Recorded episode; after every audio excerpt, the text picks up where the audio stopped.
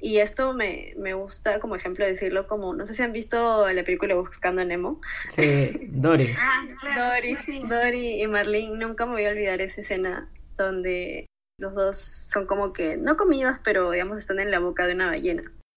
Y como que se va vaciando la boca, o sea, el, el, el agua que está dentro de, de la boca de la ballena y, y entonces este, el pez Marlene le dice, no, ah, yo lo veo como que medio vacío. Y Dory le dice, no, pero yo lo veo medio lleno.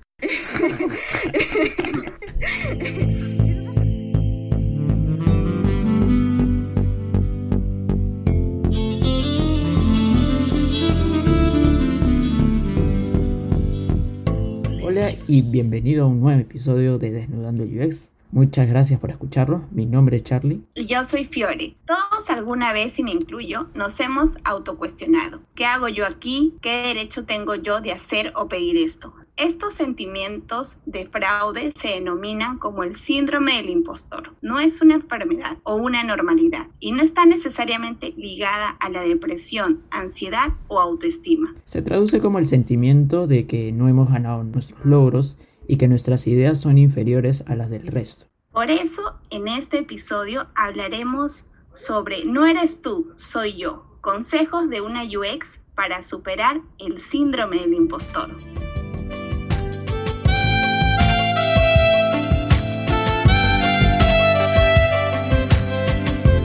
En esta oportunidad nos acompaña una gran amiga, Aki Manrique alias Taki, UX designer y diseñadora de producto, quien nos va a contar un poquito de su historia y también Aki con su experiencia nos guiará a cómo enfrentar el síndrome del impostor. Bienvenida Aki a Desnudando el UX. Gracias chicos, gracias Charlie, gracias Fiore. De verdad estoy súper feliz y también nerviosa, pero me gusta tener esta oportunidad para poder hablar sobre estos temas, creo que de una perspectiva un poco más, más humana, este, más cercana, creo que a, lo que todos nos sucede. Y nada, estoy súper feliz y gracias por la invitación. Pero antes de empezar la entrevista, queremos hacerte una pregunta picante. Aquí, ¿qué prenda te vas a sacar hoy? Pues creo que me quito todo, pero me quedo con mi doll.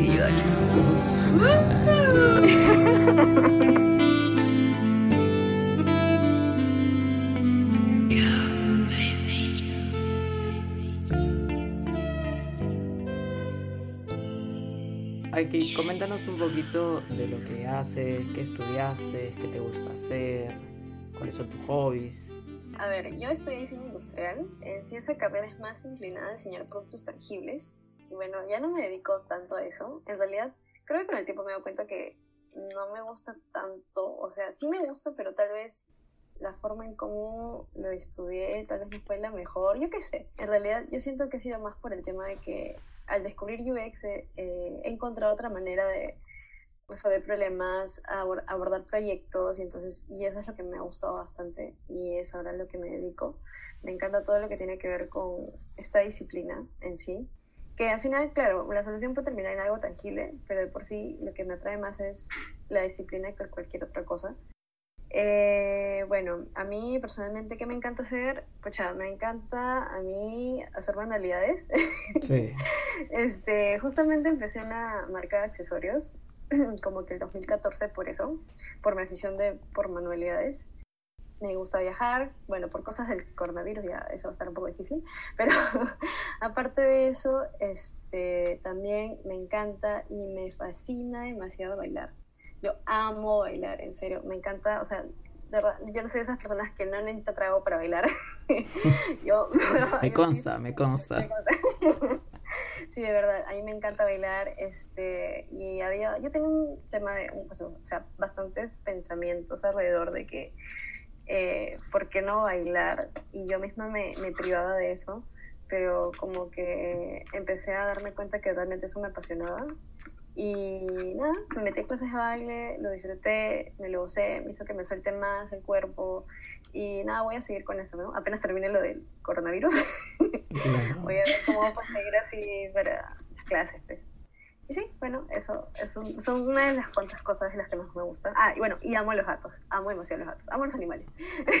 Sí, sí, me- también me consta que tienes en tu celular la foto de Sara, que es tu gatito. Y, y cuando aquí estaba un poco molesta. La conozco bien porque, bueno, hemos trabajado juntos y siempre dice por el amor de Sara.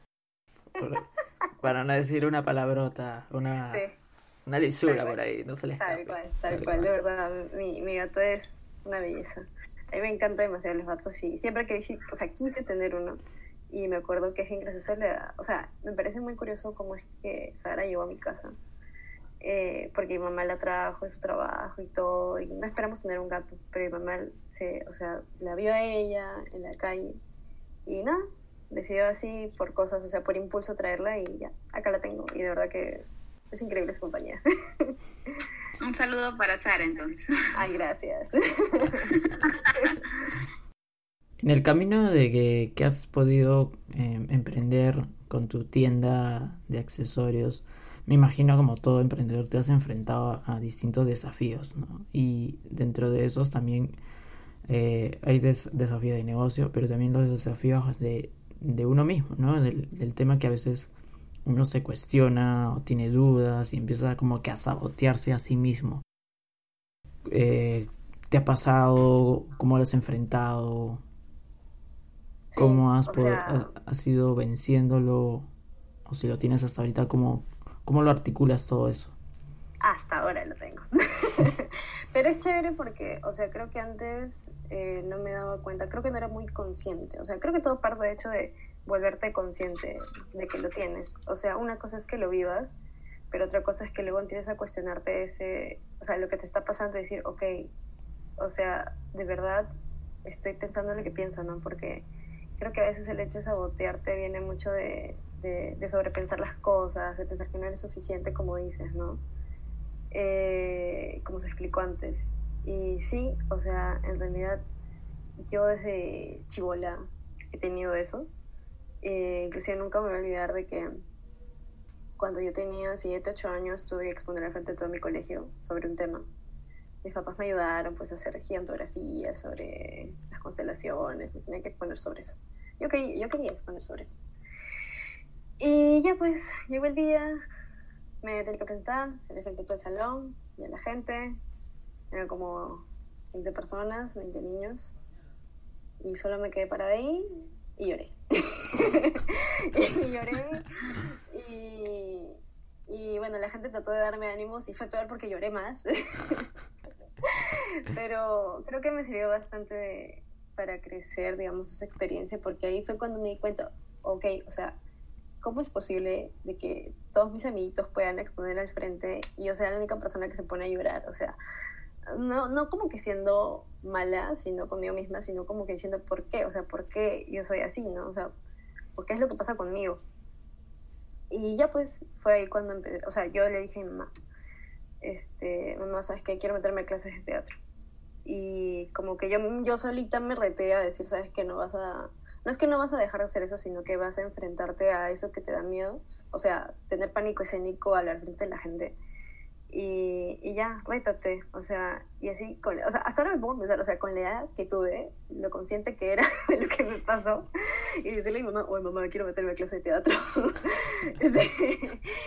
pero sí, o sea, y eso, digamos, el estar constantemente retándome a cosas que me incomodan y que me dan mucho miedo, eh, eso es lo que siento que, me ha ayudado, ¿no? Sobre todo creo que detectar cuando algo te da miedo, ¿no? Porque a veces creo que, eh, y eso parte mucho de la inteligencia emocional, o sea, primero detectar qué cosas de verdad te dan miedo y, y como que decir, ok, ¿qué quiero hacer con esto, no? O sea, ¿cómo puedo gestionar esta emoción para, para digamos, eh, no sé, o sea, ir un paso más adelante, ¿no?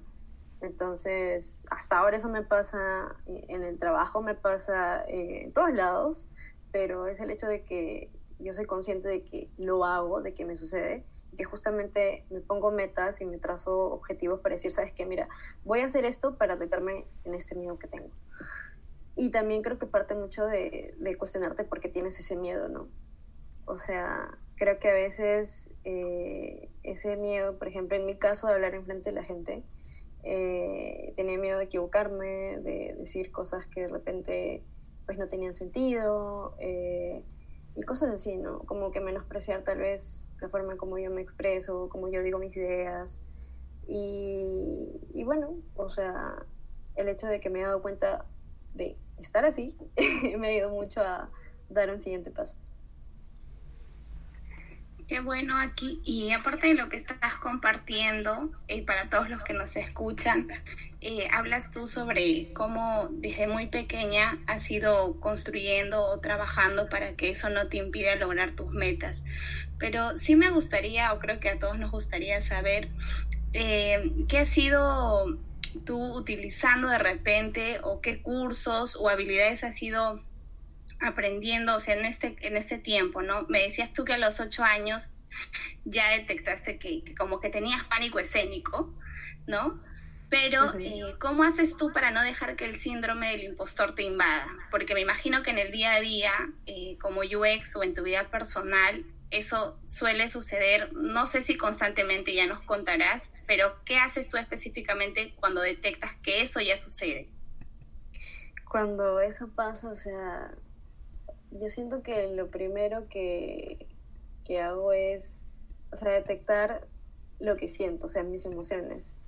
Y puede que suene medio, no sé si místico, como, como quieran llamarlo, pero creo que para mí es importante también saber cómo se siente tu cuerpo y cómo es que esas emociones que tienes, o sea, al final lo sientes en tu cuerpo, en tu ser, y después ponerte a pensar, ok, o sea, pero a qué le estoy teniendo miedo, ¿no? O sea, inclusive creo que hay una estadística que habla de que la gente, o sea, cuánta gente le tiene miedo a, morir versus cuánta gente le tiene miedo a hablar en público.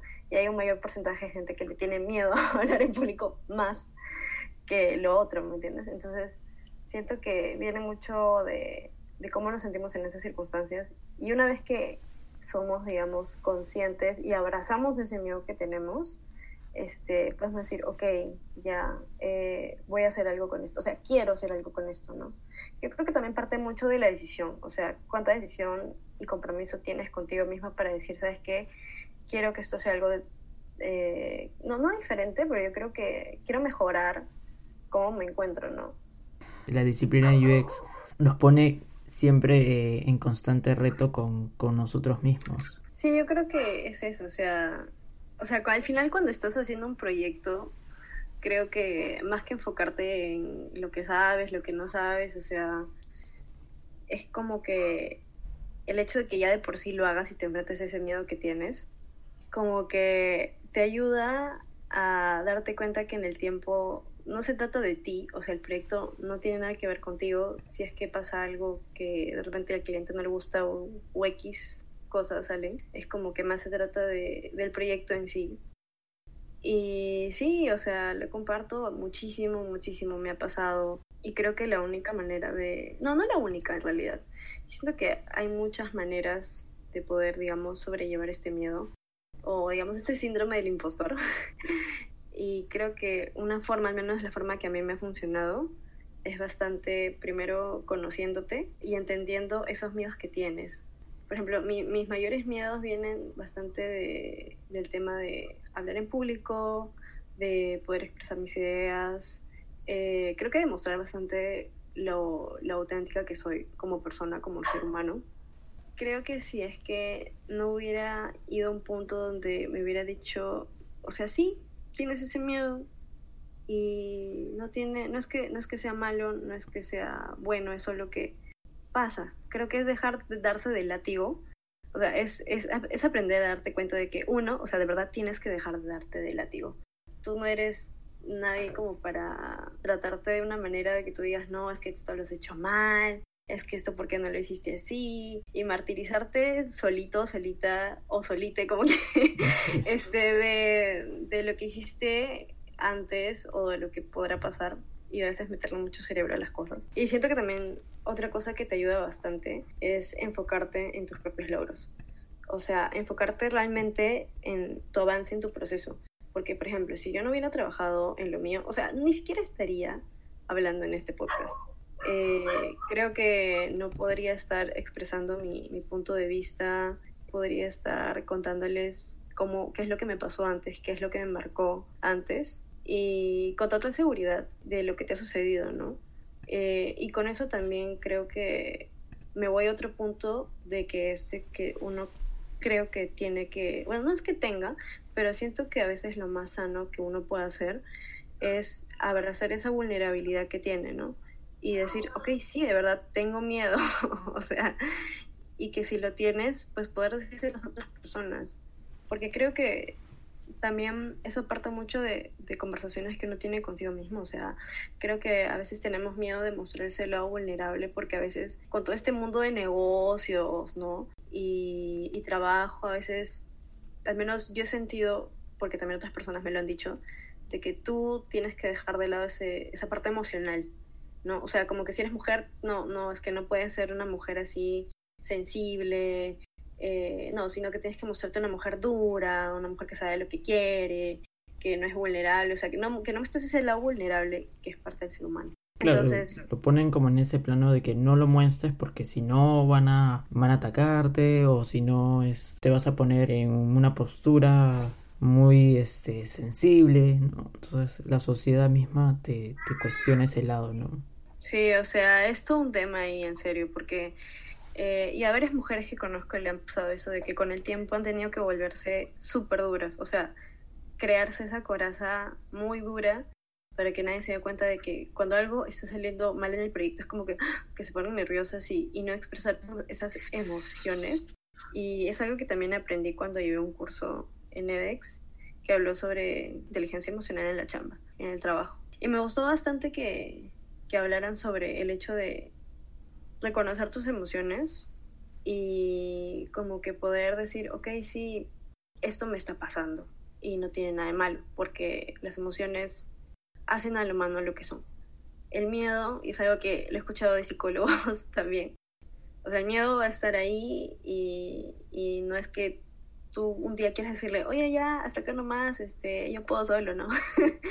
no, pero el miedo existe por algo, el miedo existe por algo, en serio. Y, es innato. Bueno, ¿no? Como se dice. Sí, y las emociones lo son. Entonces, el hecho de que tengas miedo de, hacer algo mal en la chamba, ya el simple hecho a veces de que lo pienses tanto que lo vas a hacer mal, probablemente lo hagas mal, porque ya lo estás trayendo con la mente. Pero creo que es el hecho de que también esta disciplina, al menos yo sí me doy cuenta de que te enseña bastante a apreciar esos errores que tienes. Si te equivocas es darte con palo, sino que es más decir, ok, sí me equivoqué, pero esto me sirve para, para crecer, ¿no?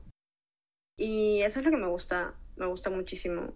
Creo que el hecho de que uno pueda darse el lujo de crecer a partir de pruebas, y no solamente lo digo con proyectos, sino también en la vida, este, pues se puede conocer muchísimo más hay algo aquí que tú estás comentando y antes un poco para ir avanzando la entrevista, eh, tú enfocabas mucho el tema de los logros, que es algo para mí muy, muy importante y creo que la mayoría de las personas eh, nos suele pasar que también tenemos referentes, ¿no?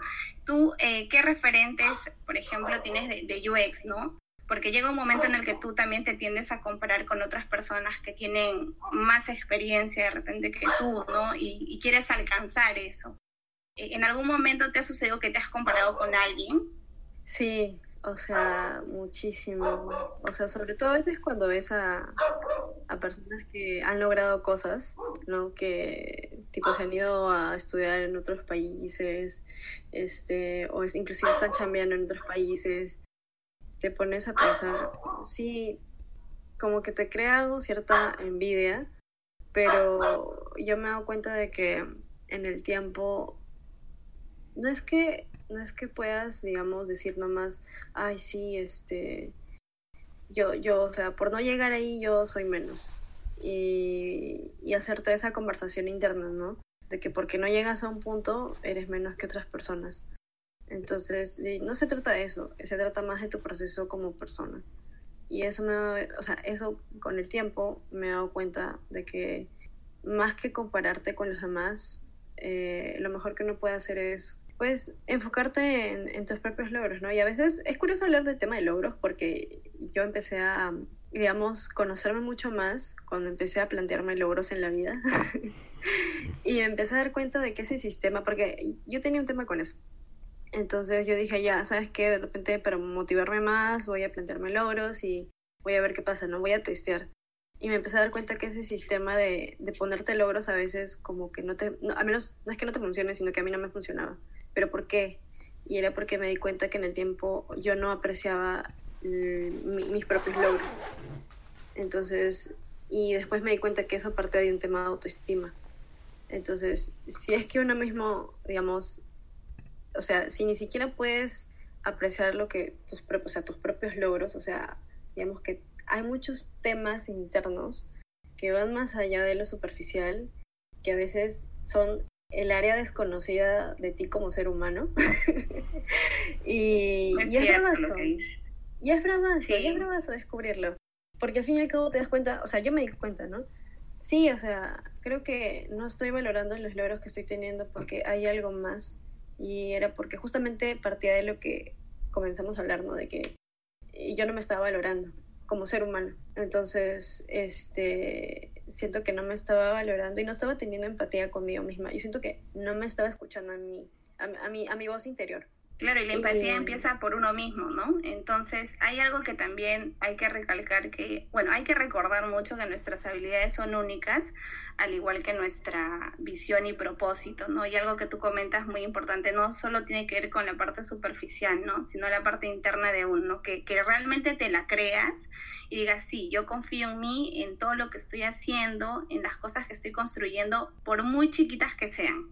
Sí, sí, de verdad que creo que cuando uno aprende a amarse, realmente así con lo bueno, lo malo, o sea, no, no bueno lo malo, sino que con tus virtudes y defectos, o sea, cuando uno empieza a decir, ok, sí, de verdad, estas son mis virtudes y estos son mis defectos, cuando sabes cuáles son, en mi caso, con el tiempo me empecé a dar cuenta de que yo tenía ansiedad. Y yo una vez que supe que lo que yo tenía era ansiedad, empecé como que a empoderarme porque dijo, wow, o sea, ya sé cómo se le llama esto, ¿no? O sea, cuando me pongo súper nerviosa, cuando mi cuerpo se siente así, es porque tengo ansiedad. Sí, me, me, me, consta que cuando, que cuando te pones así ansiosa, aquí tiene, vamos a llamarlo, otro hobby que es comer. Entonces, este. sí, que nos cuente, que nos cuente. Aquí recurre a, a, controlar un poco la ansiedad, a, a comer su chocolatito que tiene por ahí. Un poco como que alivias un poco ese momento de ansiedad. Y lo más sorprendente, me acuerdo que una vez me, eh, me comentaste que estabas en un taller con una especie de coach que creo que me comentaste. Sí. Y, y me, la, la, parte que, que, me quedé así como que bastante asombrado era cuando tú me dijiste, ¿sabes qué, Charlie? Eh, he caminado sobre carbón caliente, ¿no? Ah, brasas, brasas. Brasas, sí. ¿no? Y eso fue como que, ay, dije, ¿qué? ¿Cómo? ¡Wow! ¿Qué es eso? ¿No te quemaste? No, sí me quemé y fui a trabajo con, el con la pata quemada, con el, con el pie quemado. Wow. Pero me quemé Y eso que era parte de un entrenamiento para probar sí. tus habilidades. A ver, cuéntanos un poquito sobre eso. Fue locas, en serio, porque, o sea, te tienen que preparar, pasas por muchas cosas antes de llegar a eso, porque digamos que es como que haces pruebas así pequeñas, que también son casi igual de fuertes que caminar sobre brasas, como para que te vayas calentando al momento de que ya tengas que hacer, digamos, lo más hardcore, ¿no?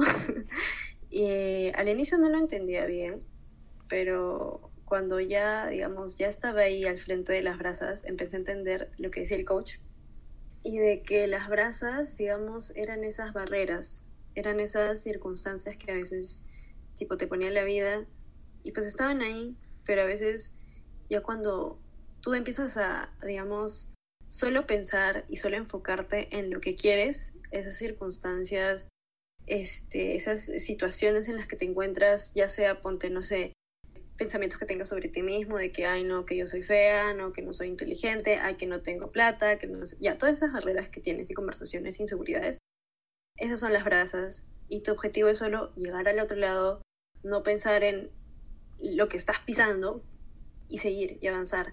Y a eso es lo que ellos le llamaban eh, movimiento frontal constante. Awesome. este, Ay, qué o sea, el, interesante. hecho, el hecho de que tú solo vayas por lo que quieres y de verdad que la experiencia fue, fue bravaza. Te hacen como que, ah, te hacen gritar antes de que cruces. Te dicen de que, ah, ya, de qué te deshaces. o sea, qué barreras estás rompiendo al hacer esto. Y tienes que decirlo y gritarlo si quieres también. ¿Y ¿Ya? tú qué barreras estabas ahí? Eh, las Sí. barreras de la aceptación, la aprobación ajena. Y también el de que creo que decirme bastante, el de que yo no valgo. Creo que a veces uno con el tiempo se empieza a crear esa conversación de que no es que yo no lo soy lo suficiente como dicen, ¿no? Yo, yo no valgo. Y eso se refleja mucho en tus acciones. Eh, por ejemplo, cuando no cumples tu palabra, que a veces, muchas veces a mí me sucedió, y hasta ahora me pasa, pero siento que ya no es igual que antes porque ha habido un cambio en el hecho de que soy consciente de por qué lo hago y qué es lo que me está pasando, ¿no? O sea, el hecho de aceptar de que yo misma me digo que al no cumplir mi palabra, yo también estoy diciendo de que si mi palabra no vale, estoy diciendo de que yo no valgo como ser humano. Y no es posible que siga haciendo eso. Entonces es como que no, ya, me, me desahuevo, como dicen. y hago lo que, lo que realmente quiero hacer, ¿no? Porque quiero cumplir las metas que me he planteado, porque yo sé que, que yo valgo, yo sé que yo soy inteligente, que yo soy capaz, que yo soy creativa.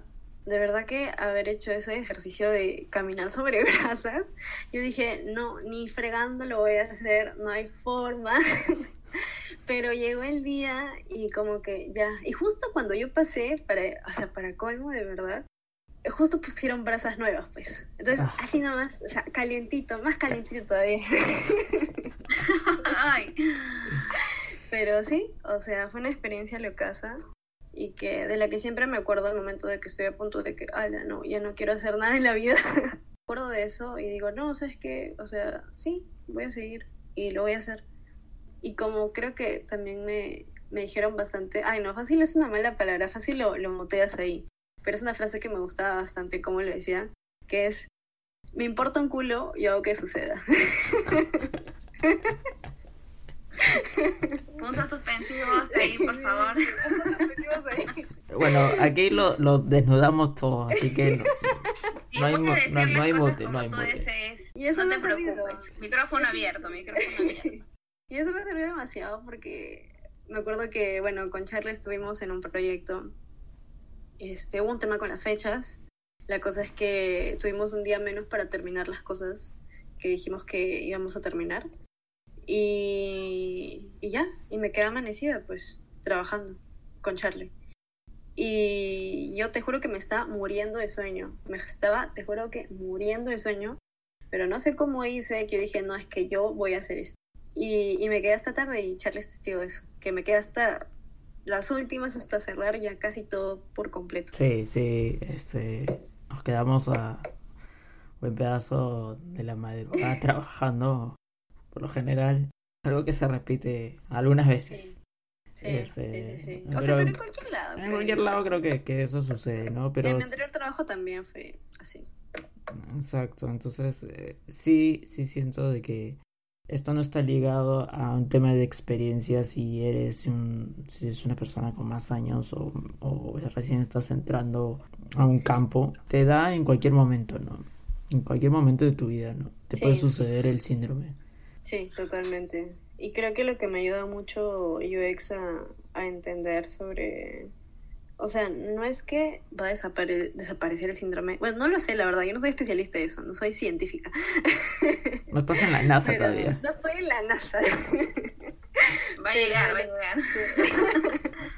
Pero lo que sí sé es que me gusta el concepto de iteración. Me encanta demasiado el hecho de que, de que pruebes de qué pruebes y creo que la vida se trata de eso, o sea, por más de que a veces digas, no, pero es que yo ya tengo esta edad, que yo ya estoy viejo, que no sé qué, no, o sea, es que tú te vas a, o sea, tú te vas a ir de este mundo, llámalo así, y al final, o sea, no, no, o sea, no, no siento que haya tiempo para estarse lamentando de lo que pudiste o no pudiste hacer, o sea, creo que el momento es ahora y eso es lo que me gusta bastante, que es un poco loco como es que tal vez UX, la disciplina, me ha ayudado a entender muchas de esas cosas, pero a veces cuando estoy a punto de estresarme, por ejemplo, en la chamba, pasan cosas, pues, ¿no? Y tienes que acelerarte y tienes que a veces entender conceptos que no has escuchado antes o que de repente hablar un lenguaje más no sé, más, más eh, sobre desarrollo, más sobre negocios, sí, ajá, un lenguaje que tú no sabes como diseñador, en mi caso, porque yo soy diseñadora, es como que te entra la ansiedad y el estrés como que, ay, no, y te quieres ahí sabotear de que no, pero creo que no sé, no sé lo suficiente. Y es como que no, o sea, chill, todo está bien, o sea, no te vas a morir. o sea, lo peor que puede pasar es que te digan, no te has equivocado, y ya. y ya no, no pasa nada. Eh, lo peor que puede pasarte, creo que a veces en la vida es, pues sí, solo a veces ya metes la pata, ¿no? Y claro, hay, hay maneras de meter la pata también. Sí, Pero... sí, hay maneras y maneras. Muy al margen de meter la pata, lo importante es que vayas aprendiendo y que sobre todo también, eh, si es que sientes que no eres bueno en algo, porque tú a veces lo sientes, ¿no? Dices, no, yo no soy bueno en esto, esto no me da bien, de repente estoy perdiendo mi tiempo, o quizá aquello que a lo que le dedico el tiempo no va a ser rentable para mí, pero creo que la, la organización también es importante y, y, hay algo que tú dijiste que me parece muy bueno tocarlo, que es enfocarte, ¿no? Sea, dejar de lado todas las excusas y enfocarte realmente en, lo que quieres y si es que hay algo que no sepas, investigarlo, leerlo, aprender, eh, buscar referentes, o sea, personas que, que te puedan decir, mira, ¿sabes qué? Empieza por acá, o empezando leyendo un libro, artículos, viendo videos. Entonces yo creo que en cualquier disciplina como en el UX es importante la confianza, sobre todo creértela primero que nada tú mismo y luego poco a poco vas construyendo, ¿no? Para que no sientas esa ansiedad que como dice también Charlie, te, te gana, ¿no? Que es en el día a día, a veces estás haciendo algo chévere y comienzas a decir, ay, pero ¿y esto me, me saldrá bien?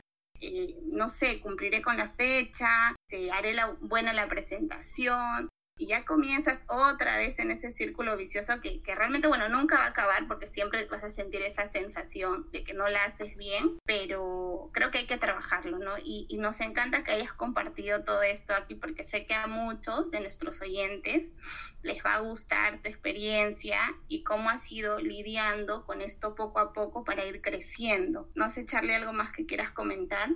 Sí, en el sentido de que Tú también tienes, como bien dijiste, tienes un negocio que se llama se llama Puki. El señor lo ha dicho así. Se olvidó el nombre, pero yo lo sé. Sigue haciendo. Ah, vino el cherry. Este, avisos, avisos. avisos parroquiales. Eh, pero en, e, en, este proceso de, de crear este emprendimiento, ¿cómo has enfrentado ¿no? este síndrome? Porque este síndrome no tiene distinción alguna, ¿no? O sea, no es que te, te da solamente cuando eres UXer o, o eres eh, diseñadora de industrial, ¿no? Te da en cualquier momento. Siendo y hablando ya un poco más en tu lado de emprendedora, ¿cómo has lidiado con eso? Eh, metiéndome en la cancha nomás. Con decirte de que, o sea, es, a veces me pongo a pensar y es lo increíble de cómo he pasado de de llorar al frente de mi salón de colegio a poder, este, digamos, tener esta, esta marca de accesorios y participar en ferias, porque yo en la vida nunca, de verdad, me hubiera puesto a pensar de participar en alguna feria. Y fue el hecho de estar ahí, vender mi producto, hablar con la gente, atender a personas, digamos, ¿no? Estar en, esa parte de atención al cliente. Eh, fue el hecho de incomodarme, o sea, yo de verdad les recomiendo a cualquier persona de que se incomode. O sea, si alguien tiene la decisión de querer crecer, es eso, incomodarte. Incomodarte hasta las últimas. Incomodarte eh, con, por ejemplo, yo que tengo, o sea, aparte de Puki, este, también saqué algo de, bueno, un canal en YouTube, que verdad, ya fácil ahí le, meto cómo se llama mi canal. Bueno, en realidad no tiene un nombre específico ahorita, solo está con mi nombre, pero el punto es de que yo quería también compartir más algo, digamos, eh, otra perspectiva sobre qué cosa es UX y mis aprendizajes. Entonces yo sentía que necesitaba solo decirlo, hablarlo y expresarlo y quería también como que hacer un podcast, pero yo dije, no, quiero incomodarme algo más, porque a mí me da demasiado miedo que la gente me vea. Y ya pues sí saqué mi canal de YouTube. Y todavía no lo promociono, eso sí, porque por temas de tiempo yo dije, no es que, o sea, quiero primero hacerlo para sacarlo y ya este, lo comparto con la gente que yo conozco, pues, ¿no?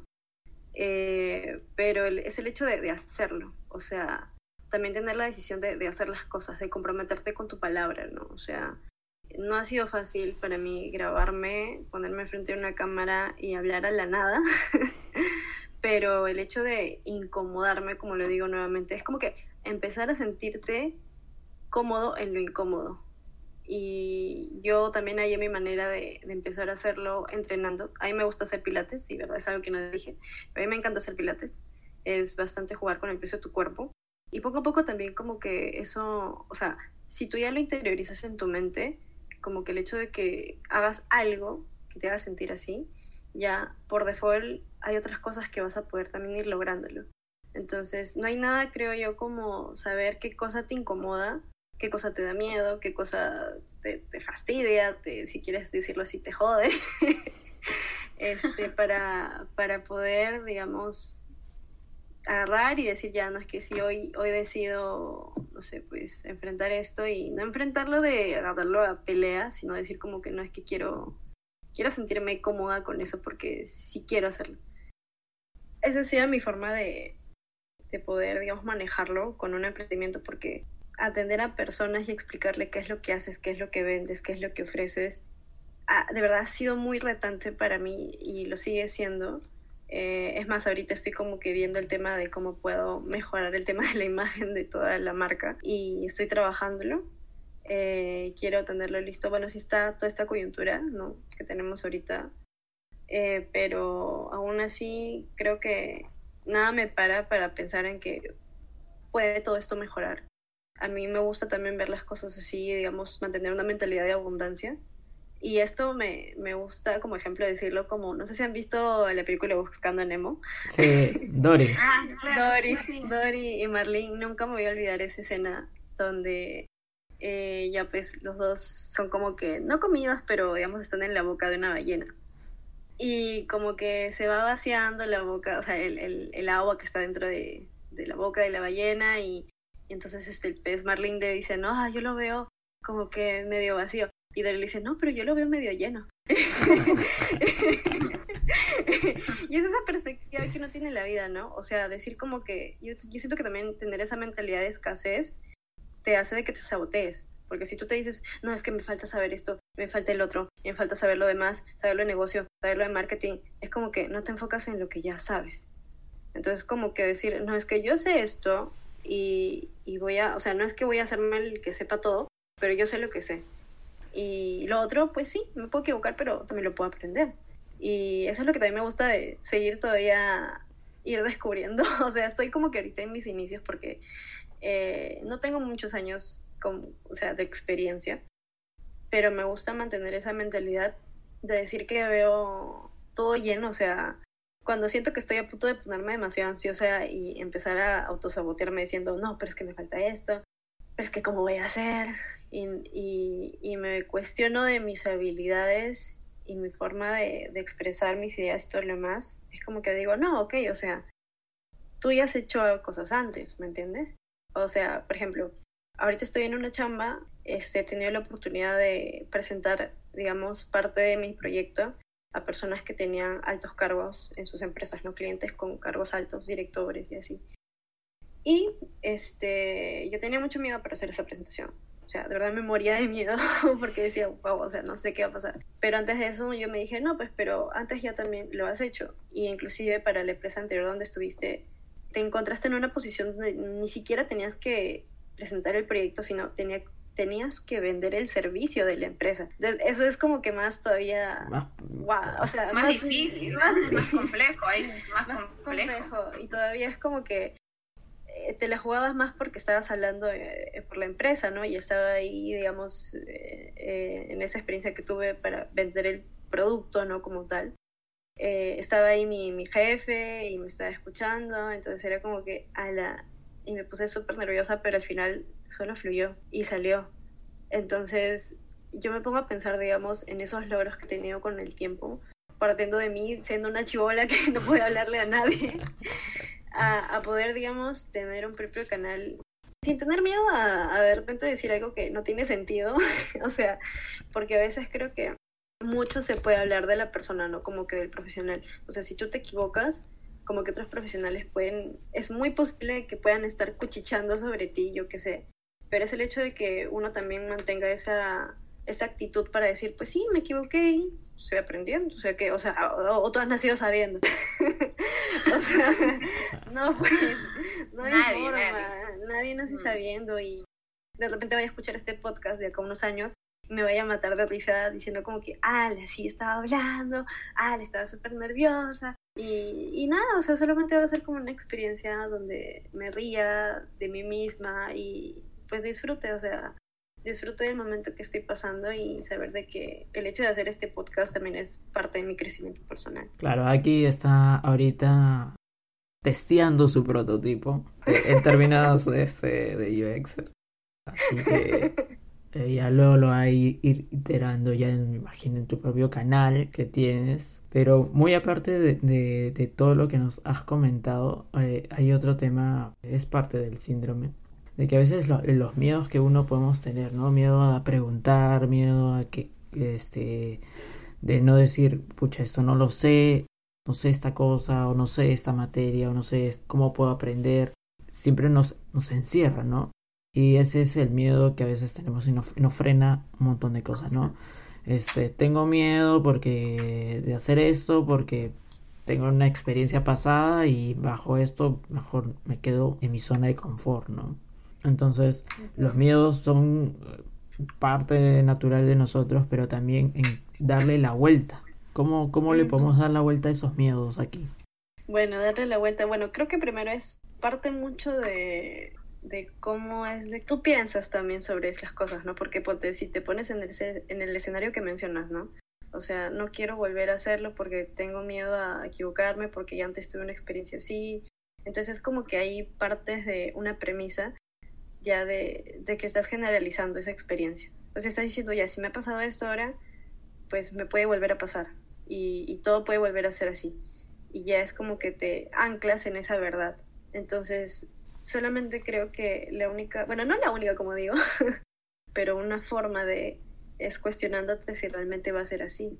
O sea, ¿y por qué te crees tanto esa verdad, no? Creo que parte mucho también de la curiosidad de uno de decir, no, es que, o sea, sí, me pudo haber ido así de esa manera antes, pero pues quién sabe, de repente puede pasar algo diferente ahora, no, lo sabemos.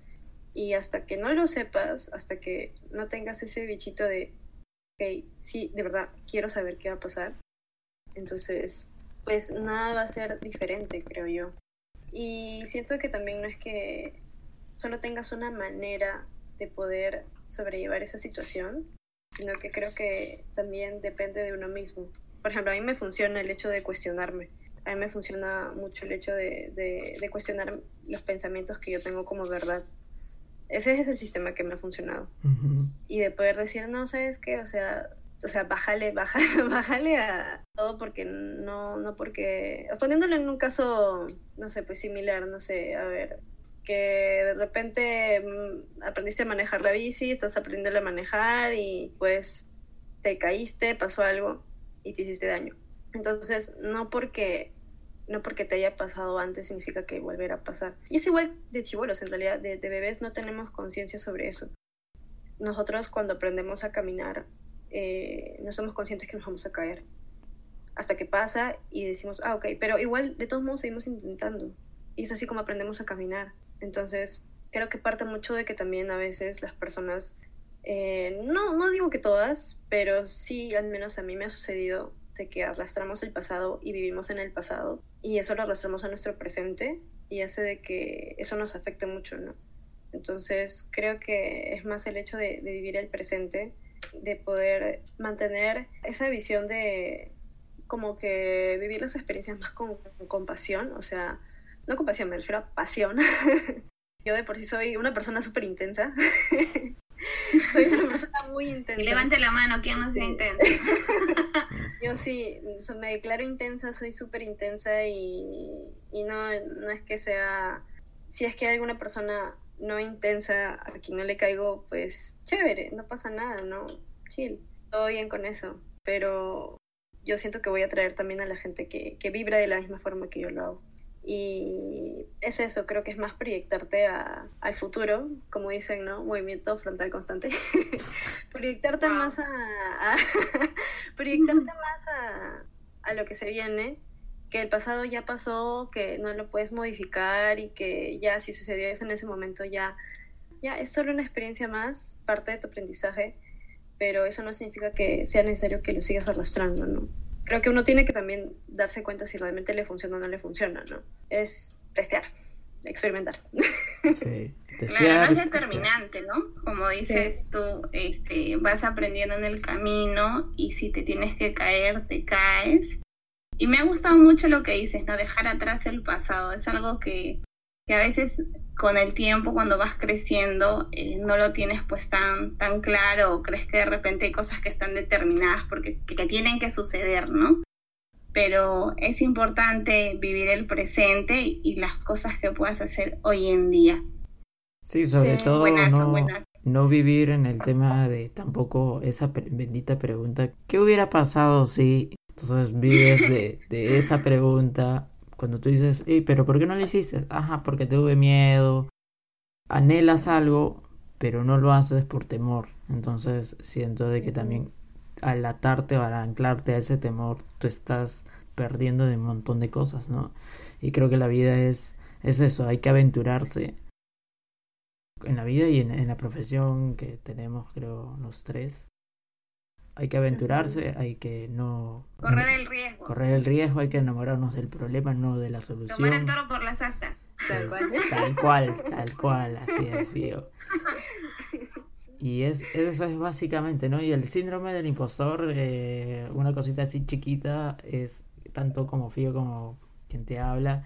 Hacer un podcast no ha sido también este, una cosa, una tarea fácil, ¿no? También nosotros hemos ido como que enfrentándonos también con esos miedos de, de hablar no en público, o sea, no una presentación a un cliente, sino que nos escuchen más personas que, que solamente nuestros amigos. Entonces, también ha sido ahí. Solo nuestros padres, ¿no? Eh, entonces, como ese reflejo también de que también lo hemos pasado y también hemos visto de maneras de cómo lidiar con eso, ¿no? Sabiendo el propósito de lo que, por el cual se hacía este podcast, el propósito de cada uno, alinearlo. Y hay temores, sí, pero hay que enfrentarlos y la mejor eh, eh, manera de enfrentarlos es hablando, ¿no? Claramente. Sí, ¿sabes lo que a mí siempre me sabotea? Es el hecho de, ¿y si me equivoco? Siempre, toda la vida eso de, ¿y si me equivoco? ¿y si me equivoco? Eso es lo que, y eso es lo que me ha pasado ahorita con un curso que me metí que no sabía si me iba a equivocar, si realmente iba a aprender algo. Pero yo dije, o, más bien, este, aparte de eso, es como que el hecho de también cuestionarme, ala, pero ¿seré buena diseñadora? ¿Seré buena para UX? ¿Por qué, ¿Por qué debería seguir estudiando esto?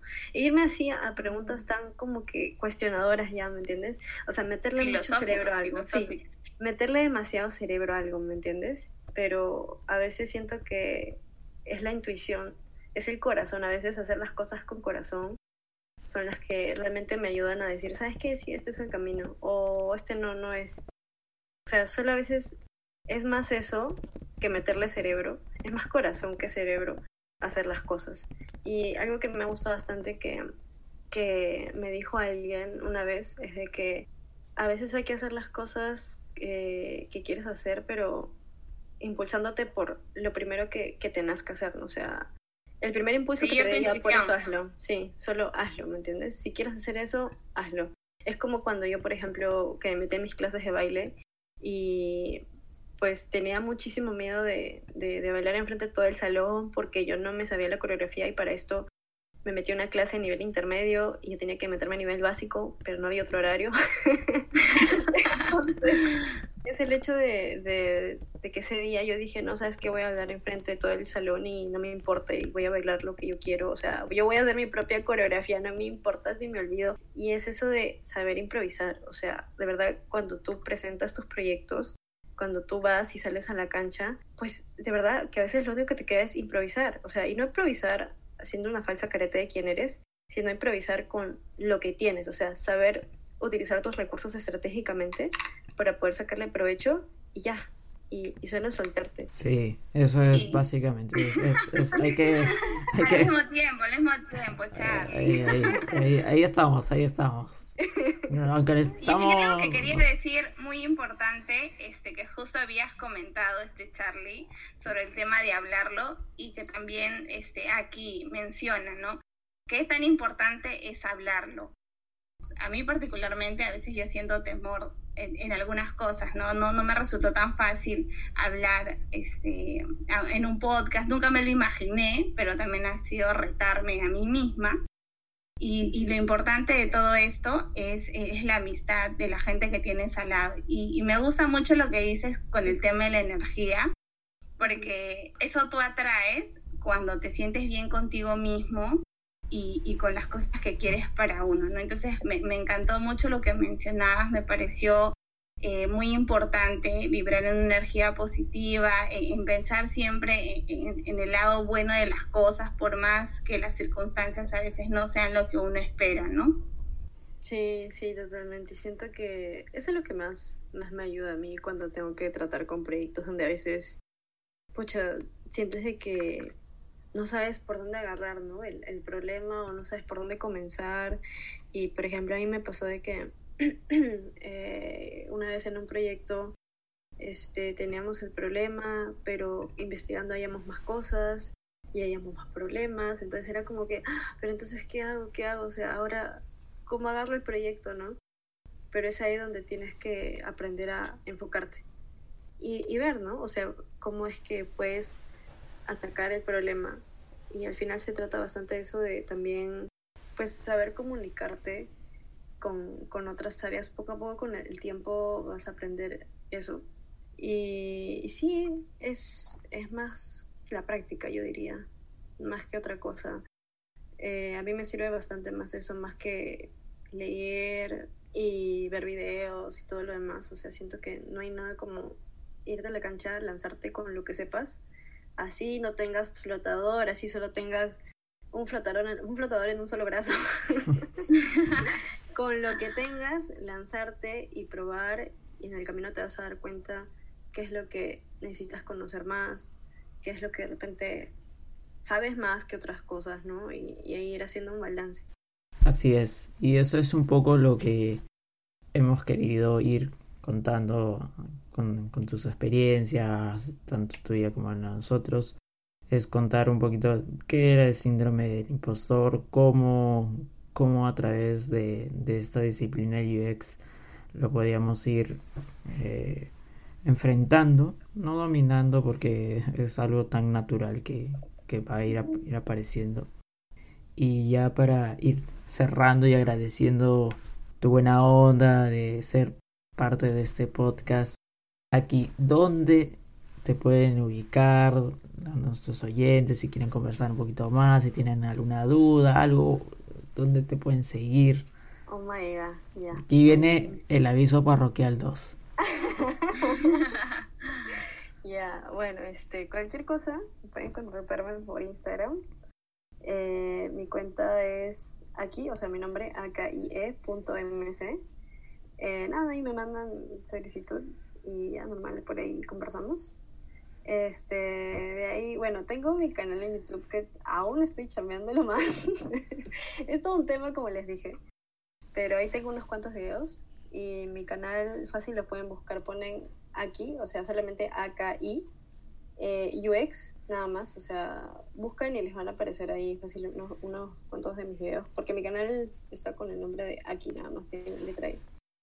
Y eh, después de eso, bueno, Puki, si quieren ver alguna de las cosillas que he estado haciendo, eh, me pueden encontrar también en Instagram como tienda.puki, P-O-O-K-I-E.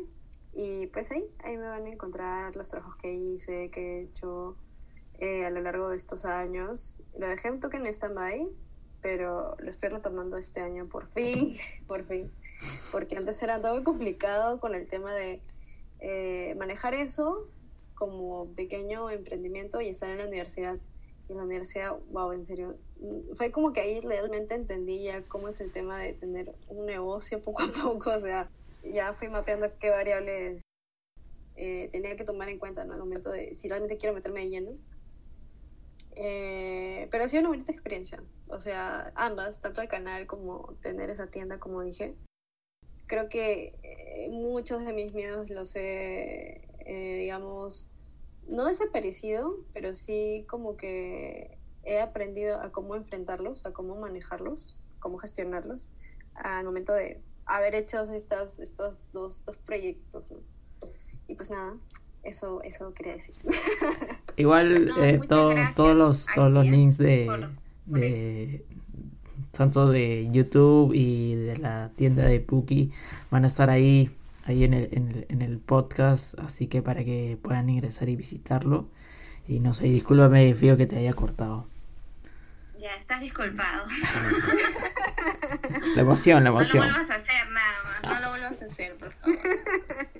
Eh, muchas gracias, Aki, por aceptar nuestra invitación, por la buena onda, la energía que has tenido para poder grabar con nosotros en estos tiempos un poquito complicados que estamos viviendo. Y en general a todos los que nos escuchan, gracias por, por escucharnos a través de nuestras redes, por seguirnos y porque vamos a tener más contenido también para ustedes. Queremos invitarlos a que nos puedan escribir si tienen alguna duda, algún comentario o alguna sugerencia sobre el episodio. Nos vemos en el próximo capítulo. Un nuevo invitado esta vez sí lo vamos a ir anunciando poco a poco en la semana. Por temas de, de, post de contenido nos abrumamos, pero ya, ya nos organizamos un poquito mejor. Así que ya lo vamos a ir, ir conociendo a nuestro próximo invitado. Y recuerda, nosotros somos Desnudando el UX.